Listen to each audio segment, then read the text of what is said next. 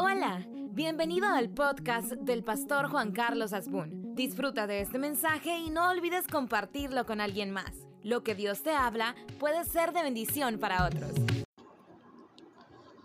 Vaya, el tema es la depresión y cómo, cómo es el tema, cómo vencerla.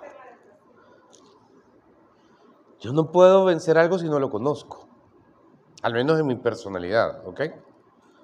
Eh, creo que la iglesia cristiana evangélica ayuda muchísimo. Le, le, decía a alguien que me mencionaba, es que en qué ayuda la iglesia a la sociedad. Imagínate la cantidad de bolos que antes eran y que hoy ya no son, Deben haber unos que otros todavía. Imagínate la cantidad de gente complicada que ha aprendido en Cristo Jesús a ordenar su vida. Imagínate lo poderoso que significa tener un vínculo familiar. Bienaventurados los pacificadores y puedo seguir y seguir y seguir. Sin embargo, creo que hay una cosa que es depresión y otra que es mal manejo de las situaciones. ¿Estamos? Ok. No todo es depresión. No toda la tristeza es depresión. ¿Ok? No toda la tristeza es, eh, es parte de una situación llamada depresión. Fíjense que estoy comenzando bien suavecito. Y tengo una audiencia maravillosa donde solo el 5% son hombres. Tengo dos personas que son psicólogas en dos colegios de estos de alta alto pago. No voy a mencionar los nombres. Tienen cola de niños de 11, 12, 13, 14, 15 años, pero cola, literalmente, no solo en las consultas en los colegios, sino privadas, donde encuentran niños, niños, no les voy a hablar de, rollos de problemas, que se quieren morir. Niños que viven idealizando y le echamos la culpa a los cartoons y a todo lo que vemos. Para mí el problema mayor está en la casa, y es bien importante ubicar eso. Y de repente son niños que tienen todo. ¿Cuántos Nintendos hay? ¿Cuál es el último? ¿Cómo se llama? El Switch, ok. Ahí lo tienen. Eh, ¿Cómo se llama la otra cosa que el, que juegan? ¿El PlayStation cuál? No, el Wii es histórico. El Wii es, el Wii está en museo ahorita, mamita. Ajá. Está, está bien ubicada en tu tiempo. Allá. Entonces, ¿cuál? El, PlayStation 5. Ahí lo tienen. Y de repente son niños. Ah, y en vacación, mínimo Orlando, porque hay que ir a ver a Mickey. Y no contar una vez en la vida, sino que ya, ya es aburrido. O sea, ya hay otra vez. Quiero que entienda. O sea, si usted le va a decir, vamos de vacación a. Vamos a Ataco tercer mundo. No, eso es cuaternario. Pero si yo me voy a un lugar que se llame La Fortaleza, Comunidad Nuevo Israel, la Iberia, la Chacra, por mencionar algunos, yo no voy a encontrar niños deprimidos con el diagnóstico. se la estoy poniendo da la impresión que sí hay ansiedad. Pero la refri que se abre en un lugar que tiene 12 tipos de yogurts, todas las verduras y aquellos que son saludables, ¿cómo se llama esa tonterita? Que, con chibolitas así que, que, le ponen a las ensaladas. ¿Ah? No sé, ¿ah? Chía. Ok. Y tienen no sé qué, y tienen no sé qué. Pero en el otro lugar hay una mesita, quiero que me entienda, no, no, no una cocina, algo pasó aquí. No, creo que es la pila. Hay una, una mesita que tiene eh, un quemador y hay una cacerola que no tiene teflón donde hay frijoles. Gracias. Y entonces, esa es la comida probablemente de dos tiempos. Y no digo de tres porque no alcanza a los tres. Esa es la verdadera realidad. Y, quiero dar esta, esta introducción tan dramática porque primero quiero definir sobre el estado de presión que lo provoca. Tenemos que conocerlo. Y muchas veces creo que hay personas que necesitan el ritmo, la dinámica, la presión.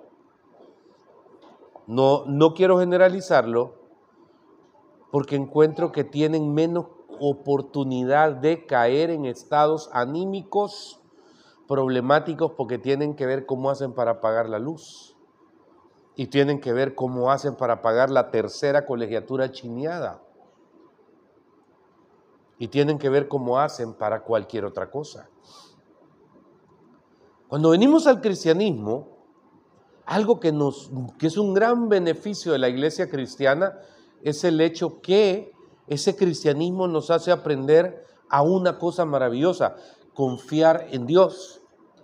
Y poner nuestra confianza en Dios va haciendo que las circunstancias donde te casaste con un gran hombre que se convirtió en un pésimo mal hombre, las circunstancias donde la, vida comenzó a golpearte o tú comenzaste a darte cuenta de que la vida no ha sido lo más beneficiosa contigo, comenzás a anidar a Jesús en tu realidad. Y al anidar a Jesús en tu realidad, comenzás a beber de una fuente que te comienza a decir que Él es el proveedor si necesitamos provisión, si necesitas a comenzar a decir que Él es tu sanador si necesitas sanidad, comenzás a decir que Él es el libertador si, si necesitas libertad, y llegas a un punto donde cada vez te afecta menos una realidad latente. ¿Por qué? Porque tu confianza está puesta en el Señor. Amén. Vaya, ok. Eh, ¿Cuán importante es ubicar esta introducción? Porque ya sabemos que algo bien, y hay dos médicos aquí, tengo que ser bien cuidadoso de lo que digo porque las circunstancias que nos van a provocar tristezas existen siempre. Hoy, hoy estaba borrando mensajes y de repente apareció Abigail Iglesia y ahí está sentada aquella como en un columpio. No sé quién tiene el WhatsApp de ella, quién tiene el teléfono de ella. En un parque está sentada. ¿Y hace cuánto partió la Abby? Octubre, ok. Y dije, hey, yo le sigo mandando mensajes pero me provocó tristeza. ¿Cómo voy a poder evitar tener esa sensación de tristeza? Porque partió una amiga que hoy hace un ratito, ahí está, en un parque, está ahí en la foto. Tu mami, ¿qué día estuvimos en el sepelio de tu mami? El miércoles, okay. la hermana Blanquita, guerrera de la iglesia, mujer de oración. Y, y aunque yo hice quizá ese comentario maravilloso ¿verdad? De, tantas cosas de ella, no, no estoy bien claro que se necesita algo sobrenatural para que estés aquí a menos de una semana de haber despedido a tu mami. ¿Y eso qué produce en el fondo? Tristeza, pero esa no es depresión.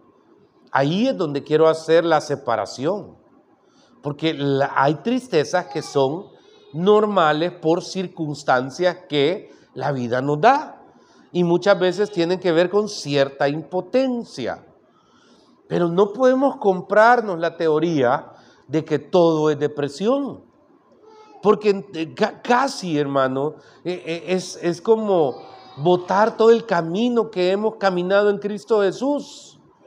Tengo cinco casos aquí, no sé cuánto es el tiempo que tengo, pero el Salmo 38, 4 ve una expresión muy interesante de David, dice, porque mis iniquidades se han agravado sobre mi cabeza como carga pesada se han agravado sobre mí. Pongámosle atención. Ok.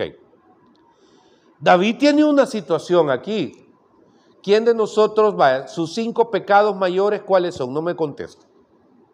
Pero he encontrado que la persona que más autodestruida se siente es aquella que ha matado, es aquella que vive en adulterio o es aquella que es víctima de un adulterio, es aquella que tiene algún vicio yuca, duro, que toma todos los días, que consume algo, que tiene hijos. Yo tengo casos de gente que tiene hijos regados y no le han dicho a la esposa.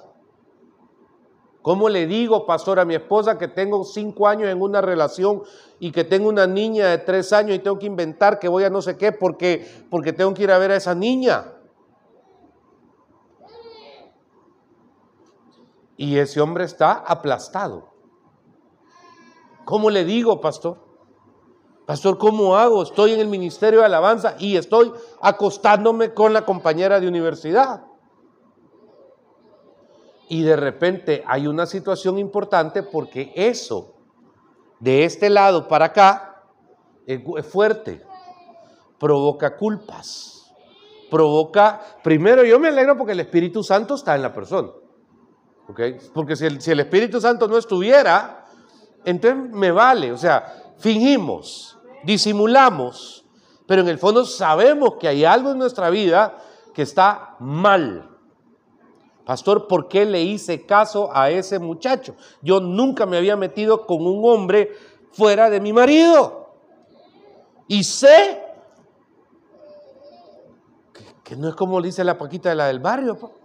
Porque esa de tres veces te engañé. La primera por dolor, la segunda por despecho y la tercera por placer. Profunda la, la, la ministra. Esa no se la podían ustedes. No, no. Es que yo estoy en el barrio. Ajá, ya ve que voy aprendiendo. Pero, eso es bonito para un concierto, pero cuando uno vive la culpa, el dolor, uno sabe que algo no está mal, esa puerta que uno abre, porque estoy queriendo hablarles a personas espirituales. Y entonces aquí veo una primera razón que es bien importante, porque el rey David dice, porque mis iniquidades se han agravado. ¿Qué es la palabra iniquidad? No, no nos vayamos a Ana Méndez y sus teorías extrañas, sino que vayamos literalmente a entender qué es iniquidad. Búsqueme en un diccionario a alguien qué es iniquidad, por favor, y me lo dice el hombre, el rey, está reconociendo de que esas situaciones se han agravado sobre su cabeza, ¿ok? Y entonces, como pesada carga o carga pesada, se han agravado sobre mí. Y esto produce dolor. Eh, yo no me voy a poner a discernir qué es primero, si el huevo o la gallina. Solo sé que cuando metemos el pie o cuando fallamos, realmente ya no importa que otros hayan tenido la culpa de llevarnos al precipicio. Los que estamos en el hoyo somos nosotros. Y los únicos que tenemos la autoridad o el carácter para salir somos nosotros mismos. No hay opción. Y aquí es donde mi, mi llamado latente en este primer punto, yo creo que algo que es liberador es la oración constante de confesión. Fíjense lo que le estoy diciendo. ¿Ya hallaron alguno? Iniquidad. Maldad, impiedad y, y culpa. ¿Y por aquí qué dijeron? ¿Alguien lo halló? Va. Va. Al final, ¿sabe qué quiere decir eso? Tengo un gran remordimiento por pícaro. Amén. Ok. Y, los que hemos caminado en Cristo sabemos que es eso. Porque, y entonces viene el acusador. Viene a establecer que algo está mal, que algo está mal, que algo está mal. Y lo que él siempre va a hacer es querernos apartar porque vamos a sentir esa hipocresía sobre nuestra vida y sobre esta y, y sobre nuestra vida es donde el Espíritu Santo se mueve a liberarnos. Hace poco le di un consejo a una, a una esposa No, no lo aguanto, lo quiero echar, que no sé qué. Más atormentado está él que usted le dijo. Ore por él. Si él se va, que él se vaya. No, no lo han de esperar, vení, no, no. Porque él tendrá que tener su escarmiento. Pero si ore por él, porque yo sé que el Espíritu Santo siempre llega a un punto donde te toma para liberarte de esas ataduras, para liberarte de ese problema. Y es, entender al Espíritu de Dios y su tiempo. Porque es necesario entender eso. En el nombre de Jesús. Laura, ¿me puede eh, tomar esta llamada, porfa? Y entonces, denle la dirección. Y entonces aquí es donde uno, uno es donde debe estar súper bien ubicado en el Señor. Pero súper bien ubicado. Porque uno no puede romper yugo solo por carácter o por impulso o por influencia, así de un día, sino que tiene que estar confiado y firme en Cristo Jesús. Amén. Va a pasar. Las, las, luchas de la carne suya de hoy, estoy seguro que no fueron las de hace 10 años. Pero si usted no deja de luchar, usted se rinde a luchar, usted se, no, no, no camina en esa lucha, lo que usted va a sufrir es terrible porque entonces le está abriendo el espacio para que la culpa, me la gobierne y entonces entra algo que se llama tristeza antesala de la depresión. Caso número uno. Caso número dos. Primera de Reyes 18. Por favor. Primer libro de Reyes, capítulo 18. Tal vez no lo voy a leer todo, pero aquí hay una maravillosa eh, eh, percepción alrededor de de, la vida de Elías. Porque en esta percepción de la vida de Elías es donde encuentro, como ustedes ya han leído tantas veces, que con los profetas de Baal él tiene una gran victoria. Sin embargo, esa victoria trajo en él un desgaste, porque creo que uno se cansa. Le voy a decir qué pasa con pastores. Un pastor es una fuente de energía. Lo digo con mucho cuidado y no quiero entrar en misticismos. Al menos como debería ser un pastor. ¿ok? Porque también quiero aclarar que entiendo que hay personas que deciden predicar en un púlpito, llamarse pastores, pero su congregación no, los conoce mucho, ni ellos a su congregación. No es malo, es parte de la bendición, pero ser pastor es otra cosa. Y de repente encuentro que una persona tiene un problema y, esta, y uno la escucha. ¿Qué es lo que uno oye a las 8 de la mañana? Un problema. ¿Qué es lo que uno oye a las 9 de la mañana? Otro problema. ¿Qué es lo que uno oye a las 10 de la mañana? Otro problema. ¿Ok? y, y si sumas 4, 5, 6, 7, 9 por día, multiplica eso por 365.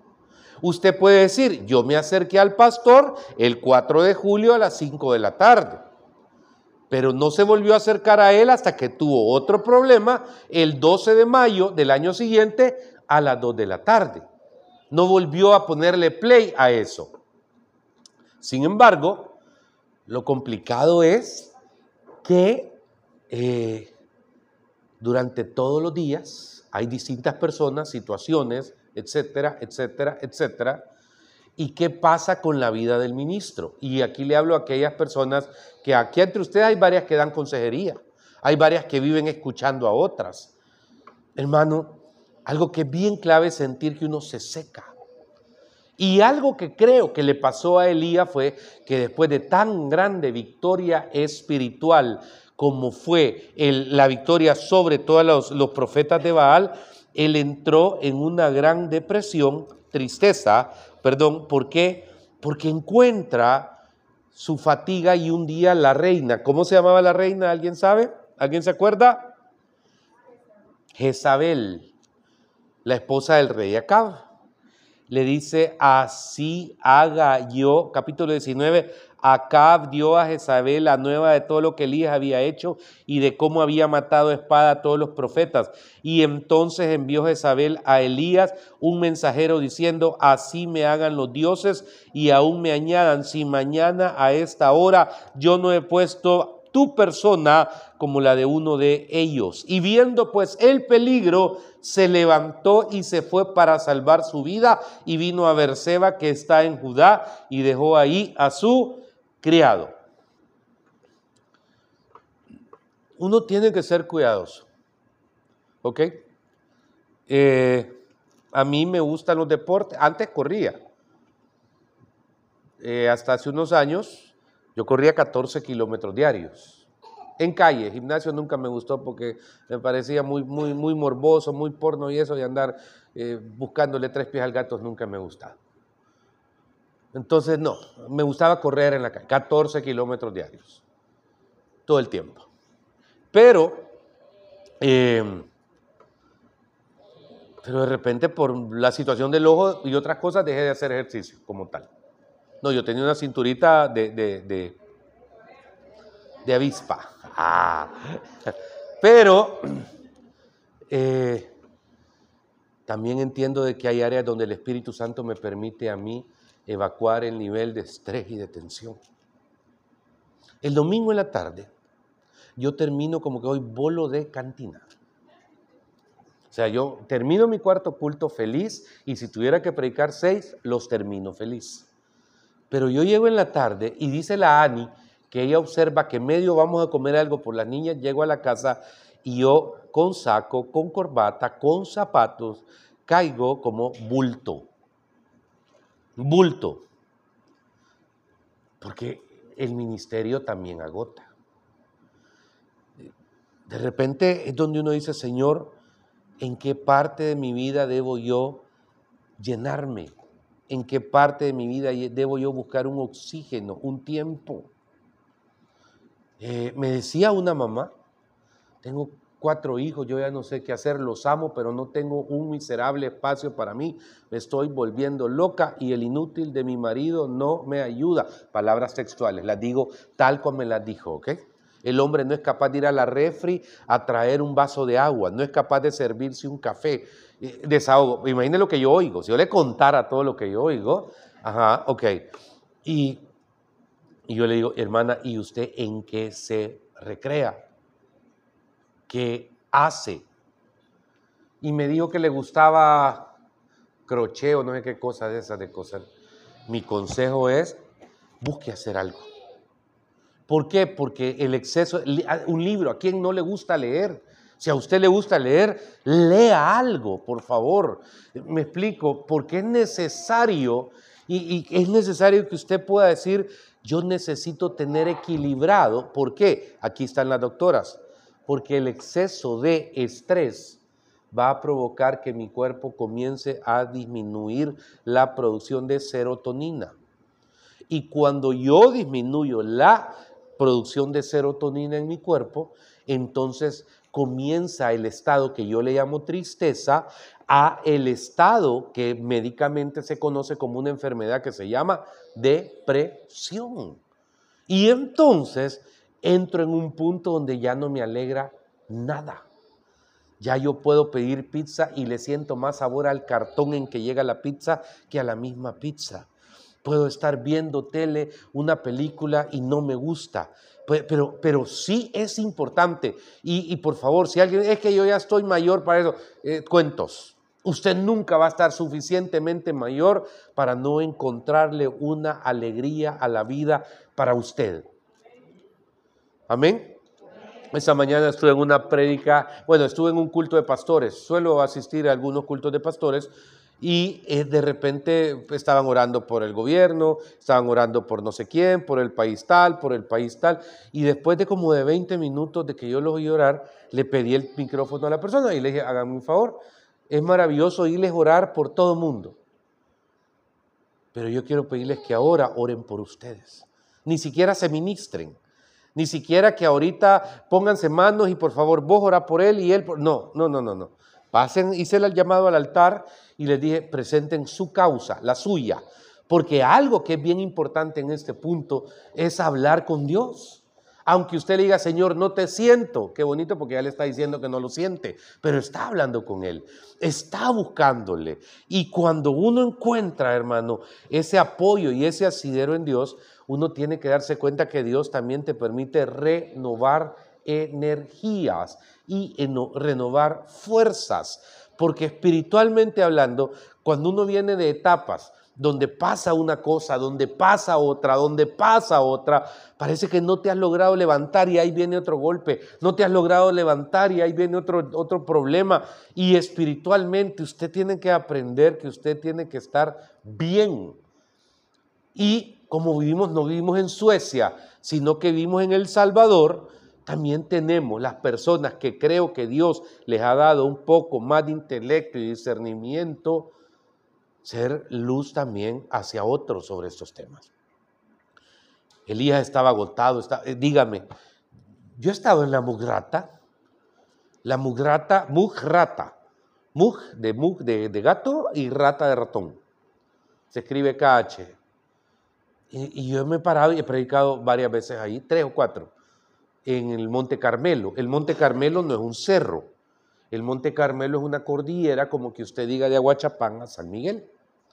Pero hay un lugar específico que se llama la Mugrata, que es donde Elías y los profetas de Baal tuvieron su encuentro.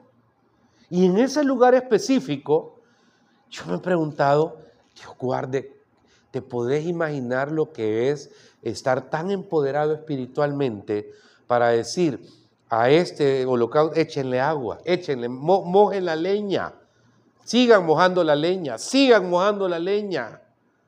Y de repente darme cuenta que yo hago una invocación después que estos tipos estuvieron bailando jala, jula, jala, jula todo el día y nada, y ver que desciende fuego del cielo.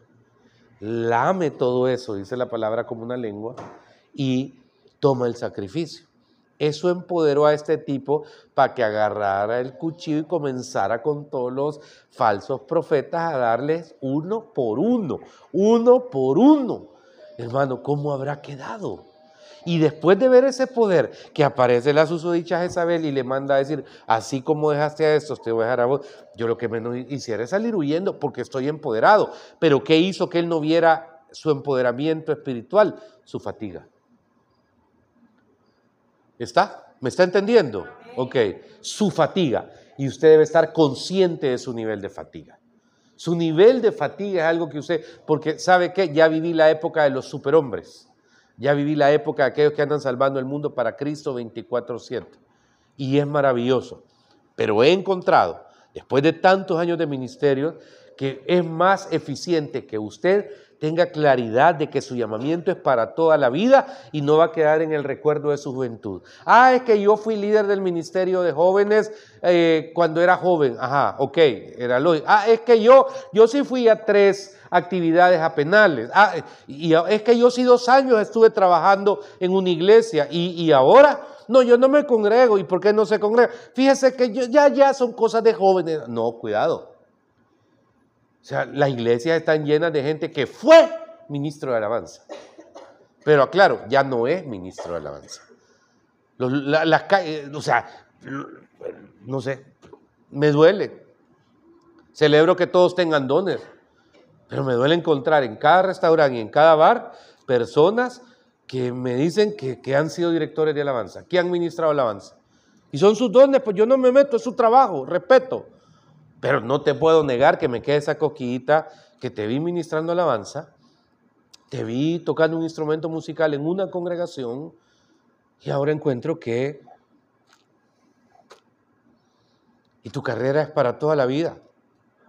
Por eso es importante tener bien claro tu punto alrededor de tu nivel de fatiga y no le eches la culpa a Dios. Normalmente cuando alguien está fatigado, lo primero que vote es el ministerio y el ministerio no es culpable de tu fatiga. Esa es paja, perdón, eso es mentira. Eso es una excusa. Hay veces lo que queremos es pecar a gusto. Pero el Dios Todopoderoso sabe que aquel que nos da las fuerzas es también aquel que nos da la capacidad para entender los tiempos. Para mí un caso duro es, ¿cómo se llama Noemí? Vaya al libro de Ruth, por favor. En el libro de Ruth hay un punto que para mí es bien, bien delicado. Yo ya les he predicado el libro de Ruth aquí un par de veces. Sin embargo, espérenme que ya lo hallo, ya estoy llegando. Aquí está.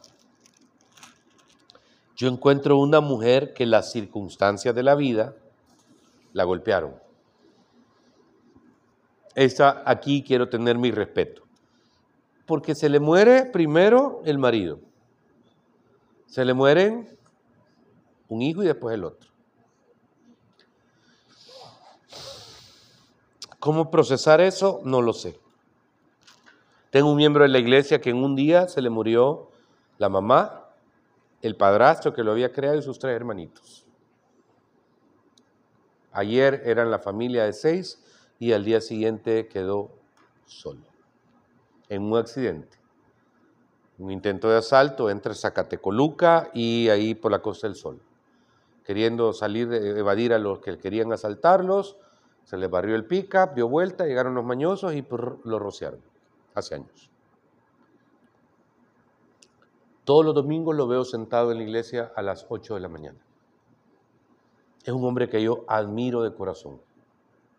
Con su esposa, no sé si eso se logra superar. ¿Ok? Que, que quedó bien claro. Quiero ser bien respetuoso de eso. No sé si se logra superar. Pero creo que Ramón, como se llama mi amigo, a mí me demuestra que ha aprendido a llevar el proceso de dolor en su fe. ¿Ok? Porque la fe no es solo para decretar que somos millonarios y victoriosos. Eh, muchas veces los... No, no, quiero ser fatalista ni que usted también salga de aquí como que español lágrimas. Pero siempre lo he dicho, creo que los católicos manejan mejor que los evangélicos ciertos aspectos de la vida. Porque mientras a nosotros nos enseñaba a pelear, a pelear, a, decretar, a, hacer todo eso siempre, y al final las cosas muchas veces no pasan porque no están en la voluntad de Dios, el católico verdadero tiene una palabra que a mí me impacta, resignación. Es la voluntad de Dios. ¿Ok? ¿Y por qué la voluntad de Dios es ingrata? Me puede, me puede decir alguien. yo no te puedo decir que es ingrata. Solo te puedo decir que es la voluntad de Dios. ¿Por qué? No sé. Y entonces, hoy me dice alguien, pastor, fue fulana de tal, me, despidieron de mi trabajo hoy. Y mi, ahí, me, acuerda de mandárselo, oye, mi trabajo son las ventas, pero yo agarré la palabra que usted dijo, entonces hasta con alegría eh, me siento y ya le voy a mandar el currículum y ya me lo mandó en ventas. ¿Y cuántas expectativas salariales? Tanto, ok, está viable, le dije, no está disparada. Qué bueno, y, y, Pulungum, vamos a ver qué hacemos. Pero, pero hay procesos donde, unos más dolorosos, otros menos dolorosos, como en el caso de Noemí, que yo encuentro, hermano, de que ella sí llega a un punto donde toca fondo.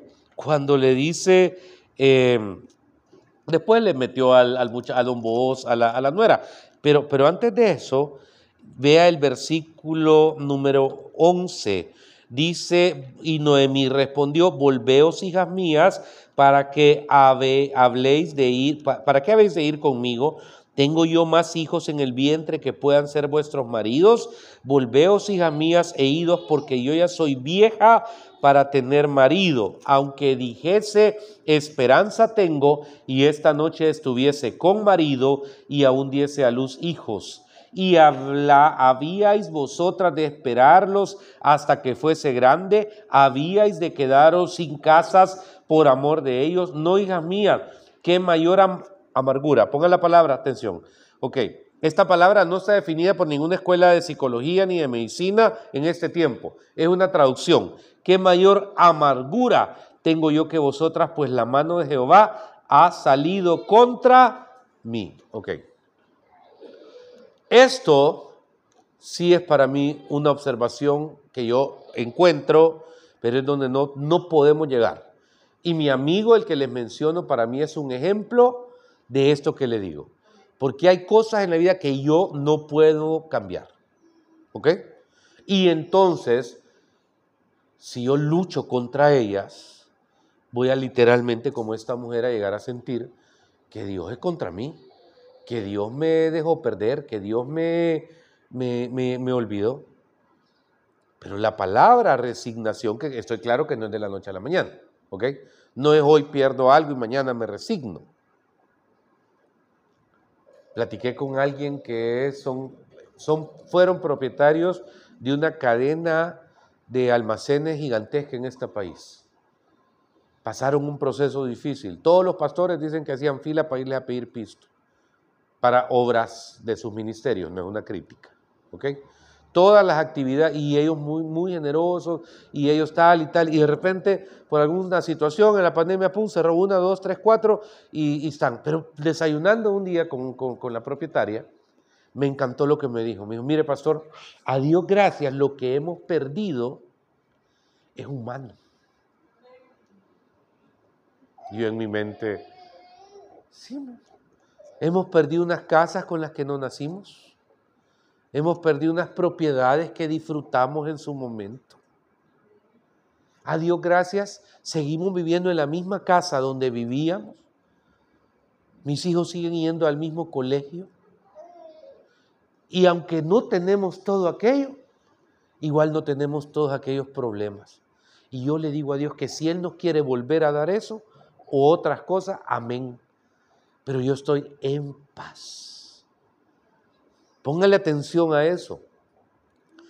Porque vivimos luchando con un montón de cosas que no nos permiten estar en paz.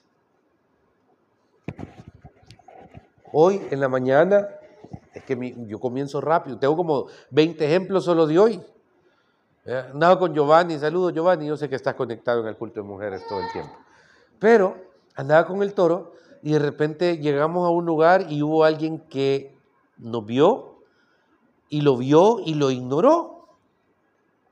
Entonces me dice, hey, mire, eh, tranquilo, que no te quite el sueño, porque si te hubiera visto y te quisiera saludar, te hubiera llegado a saludar. Pero si te vio y te ignoró, él es el que tiene alguna amargura en su corazón, porque yo sí vi que te vio. Y quiso, no te quiso saludar, tiene derecho a no quererte saludar. Y entonces, sé feliz. Sí, vea, tiene razón. Claro, usted tiene que aceptar un montón de cosas. Y, y aquí es donde por eso David dijo, bendice alma mía Jehová y no olvides ninguno de sus beneficios. Porque cuando se altera mi espíritu, Rosy, comienzo a ver lo que no tengo, lo que no puedo, lo que no soy, y se me olvida todos los beneficios que Dios me ha dado. Mire qué belleza de fila, tres críos ahí, mire. Usted, qué belleza de fila, amén. Claro, amén. Camarógrafa más estrella no puedo tener yo ahí, mire. Claro.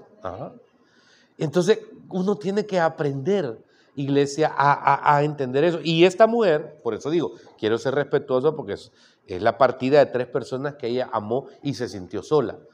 Pero en este punto de victimización es donde usted tiene que tener cuidado. Porque si algo el cristiano no puede darse el lujo es de victimizarse. ¿Y cómo se manifiesta victimización? Todos tienen la culpa menos yo. El mundo es el problema, no soy yo. Es, eh, eh, pastor, yo no me victimizo. Si ante cualquier situación todos están equivocados, menos yo, te comento, mi querido hermano, mi querida hermana, que sí te estás victimizando. Y entonces aquí es donde le das un espacio a que la tristeza se convierta en amargura y la amargura se comience a convertir en depresión. Espiritualmente es donde el individuo debe aprender a romper ciertos patrones. Finalmente, no sé qué horas son porque mi teléfono fue eh, tomado allá atrás, no sé, me quedan cinco minutos, gracias. Quiero que vaya conmigo a Jeremías 20. En Jeremías 20 que está al final de los profetas mayores, es el cuarto profeta mayor. Se llaman mayores no porque sean más importantes, sino porque sus escritos fueron más gruesos en el original que los otros doce, que son nada más unos, unos manuscritos un poquito más pequeños. Pero Jeremías 20, quiero ver si llego a ese versículo, en el capítulo número 20, 14 creo que es, lamento de Jeremías. Me sedujiste, oh Jehová, y fui seducido. Más fuerte fuiste que yo y me venciste. Cada día he sido escarnecido, cada cual se burla de mí porque cuántas veces hablo, doy voces, grito, violencia y destrucción, porque la palabra de Jehová me ha sido para afrenta, escarnio cada día. Y dije, eso, eso, eso, perdón, eh, ahí es donde usted ve el primer planteamiento en el 27. Pero luego, si se va al 14, llega a un punto donde dice, maldito el día en que nací, el día en que mi madre me dio a luz, no sea bendito. Maldito el hombre que dio nuevas a mi padre diciendo, hijo varón te ha nacido, haciendo alegrarse así mucho. Y sea el tal hombre como las ciudades que asoló Jehová, y no se arrepintió. Oiga gritos de mañana y voces a mediodía, porque no me mató en el vientre y mi madre me hubiera sido por mi sepulcro y su vientre embarazado para siempre. ¿Por qué? ¿Para qué salí del vientre? ¿Para qué trabajo y para ver trabajo y dolor y que mis días se gastasen en afrenta? Quiero explicarle algo que quiero ser bien cuidadoso doctrinalmente. ¿Ok? La creación fue establecida como Padre, Hijo y Espíritu Santo. Iglesia que muere es trinitaria. Creemos en la Trinidad. En el Antiguo Testamento aparece la figura de el Padre Número uno, cómo aparece la figura de el Hijo de Jesucristo, como el ángel de Jehová, donde había misiones específicas y fue tomado. Y cómo aparece el Espíritu Santo, por medio de manifestaciones sobre ciertas cosas y ciertos momentos. Entonces, es muy interesante, y no digo que no tenían el Espíritu Santo, es complicado doctrinalmente, Solo digo de que el Espíritu Santo no estaba manifestado en la plenitud que está en el Nuevo Testamento. Y entonces, cuando yo vengo al Nuevo Testamento, dice Jesucristo una frase importante. Díjese, me voy pues a preparar lugar para vosotros, mas dejaré con vosotros aquel que es el consolador, tará, tará, tará, tará. Ok. Esas apariciones del Espíritu Santo hacia ciertas cosas específicas terminan el día de Pentecostés. Porque el día de Pentecostés, dice su palabra, que descendió con lenguas repartidas, ¿ok? Eh, y con mucha bendición en un lugar específico, y de ahí, de ese lugar específico, el Espíritu Santo llegó para quedarse. ¿Por qué hago este énfasis doctrinal? Porque hermano, ellos no tenían al Espíritu Santo como nosotros lo tenemos. Y entonces, ¿a dónde quiero concluir esto? Híjole, cualquier tristeza debo aprender a procesarla a través del Espíritu Santo. Cualquier pecado inclusive, culpa, error, metí de pata, falta, falla. Le voy a dar un ejemplo. Un día eso yo iba, no neurótico porque no lo soy, pero iba desesperado porque ya iba tarde donde la niña. Y de repente el vigilante de la escuela donde estudian mis hijas es un señor seguridad. Y entonces ya era tarde. Voy cuatro veces al día. Cuatro. O sea que en un mes, en una semana voy cuatro, ocho, doce, dieciséis, veinte. En el mes voy 40, 60, 80. Y en un año de 10 meses creo que voy 800 veces a ese portón, al, al año. O sea que cuando se gradúen voy a ir a ver unas 10 mil veces, voy a haber entrado ahí. Y entonces ya viva tarde y de repente me parqué y, eh, y de repente no me abre el portón, se acerca y, y, y me hace seña ¿A qué viene? Me dijo. Y yo, pero mire, yo puedo ser la gente más cicuta del mundo cuando esa parte de la Dios la ha controlado. Ah, no, yo ah la drag queen perfecta pudiera ser si quisiera, pero no, nada que ver. Tocó madera. Y entonces, ¿qué novela calcomanía? Le dije. Dulce. ¿Qué novela calcomanía, varón? O sea, ahí dice sticker, escuela Entonces, casi es pase. El gran don pastor, odioso. Pero desde que salí sentí el reclamo del Espíritu Santo, que me dijo, odioso. Así. No, pero es que odioso. Me parqué, tres minutos aguanté. Fue haberme hecho loco. Porque al final, o sea, trago saliva y me vale.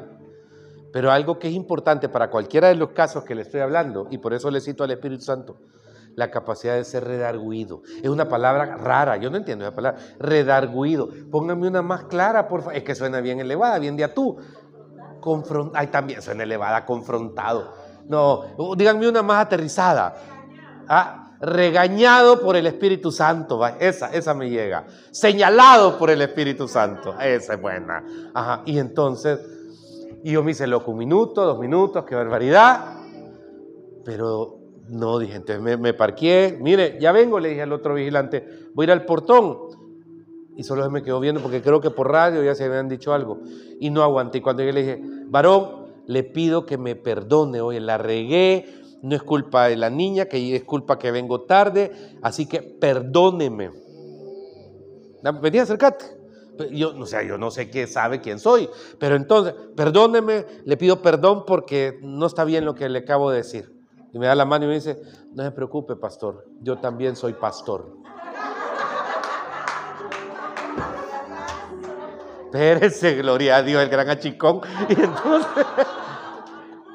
Y entonces, ay, dije yo, pero sentí que ese señalamiento del Espíritu Santo es lo que evitó que yo saliera de ese lugar con una raíz y que él en cualquier otra cosa, está en su trabajo, siempre me va a dejar pasar. Pero usted conoce al pastor, ah, sí, ese es un engreído que pasa llevando a los vigilantes. Tiene todo el derecho de decirlo. ¿Ok? Porque me, lo, lo hice. Entonces, aquí es donde, por favor, concluyendo, identifiquemos varias cosas. Número uno, el ser humano sufre procesos de tristeza, sí. ¿Ok? Sí, es parte de la vida. Amén. Y uno tiene que procesarlos en el Espíritu Santo. Dos, nunca tienen que llegar a que pasen a amargura. Porque si pasan a amargura llegan a depresión.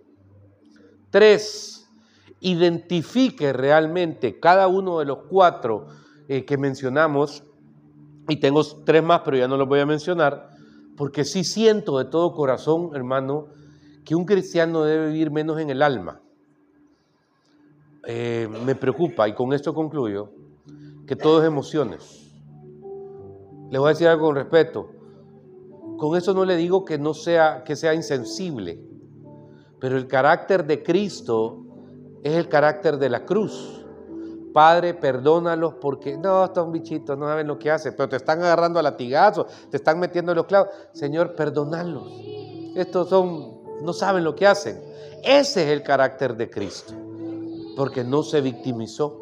El carácter de Cristo es ver con misericordia a aquel que no tiene misericordia de usted. El carácter de Cristo es ver con amor a aquel que no tiene amor por usted. Y ver con humildad aquel que no tiene la humildad para tratarlo a usted. Estas cosas son importantes, pero recuérdese que mencioné el caso de David, que tiene que ver como consecuencia de sus malos procederes, y aquí lo que le digo es entrégueselos a Dios todos los días, todos los días, todos los días. Dios no se aburre de recibir su perdón. Dios, Dios no se aburre de oír su confesión. Dios no tiene un límite humano ya estoy harto, 20 veces me han venido a decir que no va a volver a tomar y seguís tomando. Dios no es eso, ¿ok? Es importante que usted entienda quién es Dios, como en el caso de David. En el otro caso que le mencioné, como en el caso de Elías, revise realmente la posición alrededor de su desgaste diario, porque esto también es clave alrededor de cómo usted evacúa todas aquellas cosas que le cargan. En el caso de Noemí, importantísimo, entender que hay cosas que no van a cambiar. Y aquí la actitud correcta es la resignación. O sea, eh, tener esa paz para que no sea algo que en la nuca me esté molestando mañana, tarde y noche. Y en el caso de Jeremías, que es bien interesante, hermano, porque acordémonos de que el Espíritu Santo, como está manifestado en nosotros en este tiempo, no estaba en el Antiguo Testamento. Y nosotros tenemos ese privilegio de entender que Él es el que nos cambia y no darle al alma el permiso para que controle todo lo demás alrededor de nuestra vida. Ahora, ¿qué hacer con alguien que ya está en depresión? Que no es tristeza, que ya está en depresión. Creo varias cosas. Lo primero, genere hábitos espirituales. Siempre he dicho, cuando usted menos ganas tiene de ir a la iglesia es cuando más necesita ir a la iglesia. Eso es un hábito espiritual. Amén. Leer la Biblia es un hábito espiritual. Eh, crecer espiritualmente, su espíritu usted no lo puede ir evaluando. Cuando menos siente, él solo se va llenando. Pero es importante. Y algo que también es importante es que usted consulte, consulte médicamente. Porque sí existen algunas medicinas, no ansiolíticos. Los ansiolíticos son como el Red Bull y las tonteras. ¿Ok? No. Medicinas recetadas que producen serotonina de nuevo en su ser, en su cuerpo. Y esto es bien importante porque ayudan en la parte médica. Dios creó la ciencia. La ciencia no es un invento de un hombre perverso. La medicina no es un invento de un hombre perverso. Es una respuesta de Dios a todas aquellas cosas que el individuo físicamente puede estar procesando. Y avance. Porque en el nombre del Señor, hermano, delante de Él, estamos para entender lo que vivimos, para testimonio de otros. Gracias por ser parte de este podcast. Si este mensaje te gustó, lo puedes compartir en tus redes sociales y suscribirte. Dios te bendiga.